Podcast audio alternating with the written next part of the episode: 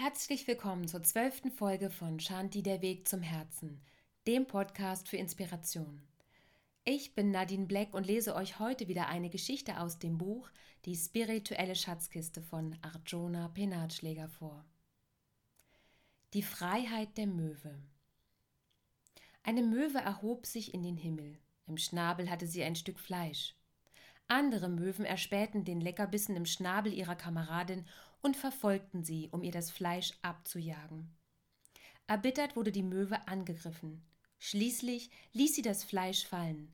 Die Verfolger ließen von ihr ab und flogen kreischend dem Bissen nach. Die Möwe atmete auf und sagte Jetzt ist es friedlich hier oben. Der ganze Himmel gehört mir. Wie finden wir hier unsere Inspiration? Eine Möwe findet ihre Freiheit im Loslassen. Inspiration fertig. Ist das so einfach? Können wir loslassen und was genau gilt es denn loszulassen, um Freiheit zu erlangen? Materielle Dinge, Angewohnheiten, Glaubenssätze, Wünsche, Verletzungen, Beziehungen und so weiter sind alles Dinge, die wir loslassen können oder eben nicht. Schaffen wir uns beispielsweise materielle Werte an, möchten wir diese in der Regel auch behalten. Doch finden wir immer das richtige Maß oder leben wir in einer wunsch- und gewinnorientiert hypnotisierten Gesellschaft? Beobachten wir dann unsere Spezies in einer alltäglichen Situation, eröffnet sich folgendes alljährliches Szenario. Das neue iPhone kommt auf den Markt. Menschen hocken sich mit Zelten, Thermoschlafsäcken und Klappstühlen perfekt ausgestattet für einen Campingausflug in den Anden vor Läden und harren dort tagelang aus für ein kleines, überteuertes Telefon.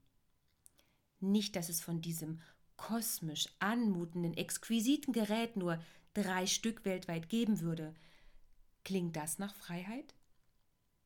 Nehmen wir zum Beispiel die entzückenden, stets froh gelaunten, pubertierenden Kinder, die unbedingt ganz bestimmte Nike-Schuhe, Hoodies im Hochsommer und alle die gleichen Jeans tragen müssen, um cool und angesagt zu sein. Meine Tochter möge mir an dieser Stelle verzeihen. Und ja, natürlich mussten wir da alle durch. Nur klingt das nach Freiheit?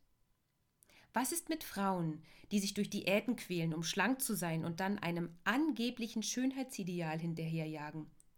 Wer zum Teufel hat gesagt, dass schlank das einzige Maß aller Dinge ist? Aus sich etwas anderes machen, als man ist, nur um anderen zu gefallen. Werden wir dazu ermutigt, uns selbst abzulehnen? Klingt das nach Freiheit? Andere wiederum halten an Beziehungen oder Jobs fest, egal wie schlecht es ihnen damit geht eingesperrt in einem unsichtbaren Gefängnis der erdachten Aussichtslosigkeit. Selbst wenn der Schlüssel erreichbar an der Wand hängen würde, würde er nicht wahrgenommen werden, weil der Blick allzu oft auf den Boden gesenkt im Stillstand verharrt.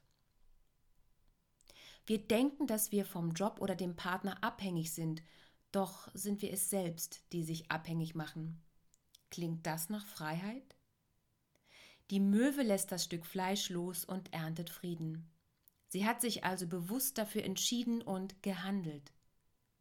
Erschaffen wir unsere Freiheit also zuerst in unserem Kopf? Yoga sagt, der Ursprung liegt im Geist. Es gibt immer erst eine Idee von etwas, bevor etwas erschaffen werden kann. Es gibt tatsächlich Menschen, denen es gelingt, diese Idee in die Tat umzusetzen und damit ihre Zukunft zu erschaffen. Buddhistische Mönche zum Beispiel entsagen den Begierden des Lebens, um frei zu sein.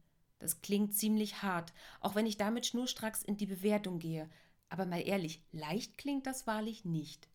Also was können wir tun? Wir können die Lehren dieser uralten Weisheiten, deren Aktualität beeindruckend ist, stückweise in unser Leben mit einbeziehen. Meine weise Yoga-Dozentin pflegte immer zu sagen, finde das rechte Maß. Wir sollten demzufolge nicht gleich alle auf einmal in ein Kloster gehen. Kleine Schritte in die richtige Richtung tun es wohl auch. Wieder entscheidet jeder für sich selbst. Will ich die Möwe sein, die friedlich die Weide des Himmels genießt, oder will ich kreischend etwas hinterherjagen, was mich auf Dauer nicht glücklich macht und meilenweit entfernt ist von Frieden? Schließe für einen Moment deine Augen und atme einmal tief durch.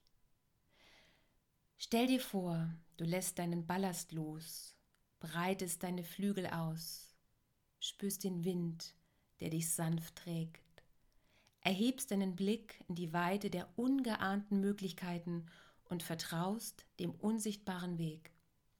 Denn selbst wenn der noch nicht sichtbar ist, ist er dennoch da. In dem Augenblick, wo wir Dinge loslassen, werden wir leichter und feiner.